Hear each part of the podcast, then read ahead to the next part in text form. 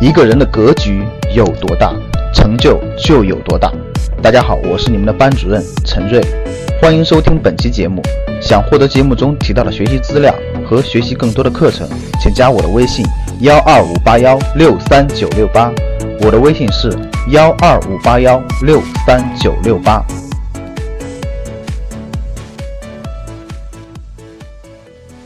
最近，苹果的新款手机上市了，一看价格非常惊讶，好像是国内将近九千块钱吧。哇，一些国外的媒体说什么中国人买不起新手机啊，想让最有钱的中国人去花钱买他这个苹果。哎，回想起来，以前我讲过一个冰棍的故事哈。如果谁没有听过赵老师讲的冰棍与国行的故事，那真应该去听一听。八九千块钱买个苹果手机，现在手机出货量最大的是华为呀，不是苹果啊。紧随其后的小米、OPPO、vivo 全是中国造，我就想不明白了，你为什么非要买那个苹果？三千多买个华为 P 十，用的是嗖嗖的，照相是杠杠的，各种功能都特别好。干嘛多花五千多呢？有这五千多，咱可以去做投资啊！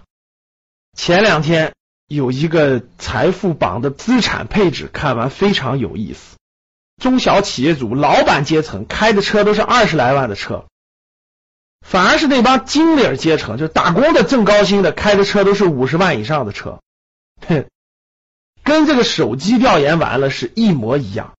老板人群用的手机大多数都是华为，都是这个华为手机。打工的高收入的白领人群用的是苹果手机。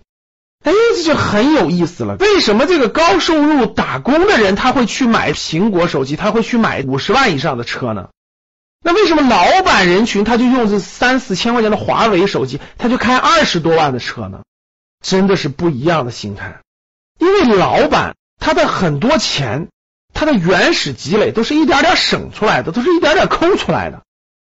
那打工的赚钱多，他觉得很轻松，反正我就付出了这些时间，付出这些的啥，相对来说比较容易。这个月一个月赚五六万，下个月还有五六万，得了吧，这些钱干嘛呢？花了吧，反正我还能赚到。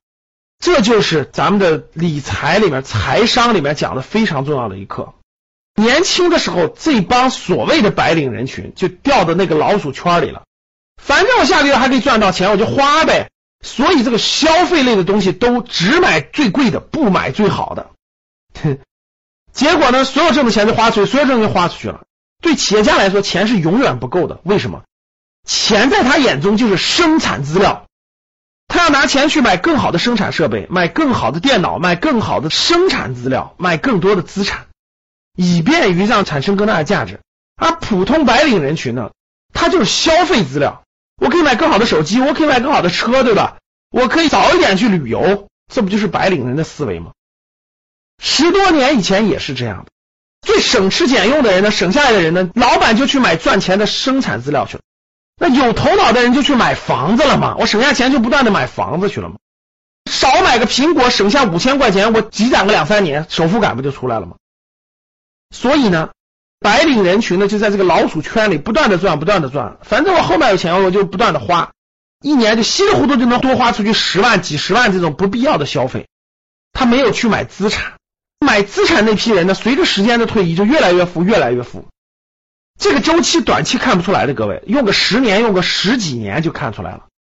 那消费的人群呢，他用的东西都特别好，手机也好，衣服也好，化妆品也好，车也好。是我能赚嘛，所以我就能花嘛，我就只买贵的，不买好的嘛。随着时间的推移，等到四十岁以后，你去看吧，五十岁以后你去看吧，差别出来了。没有把这些钱随便去消费的人，买了资产的人，人家可以早点退休了，人家可以不去工作了，人家资产不断的升值，不断的翻倍，价值越来越大了。所以这真的就是差别，这样才能走上投资之路。我们讲的是投资，我们讲的不是消费。我们希望你成为早点退休。早点财务自由，早点财产性收入多于主动收入。想获得更多投资理财、创业财经等干货内容的朋友们，请加微信幺二五八幺六三九六八。及我们的 QQ 交流群六九三八八三八五六九三八八三八五。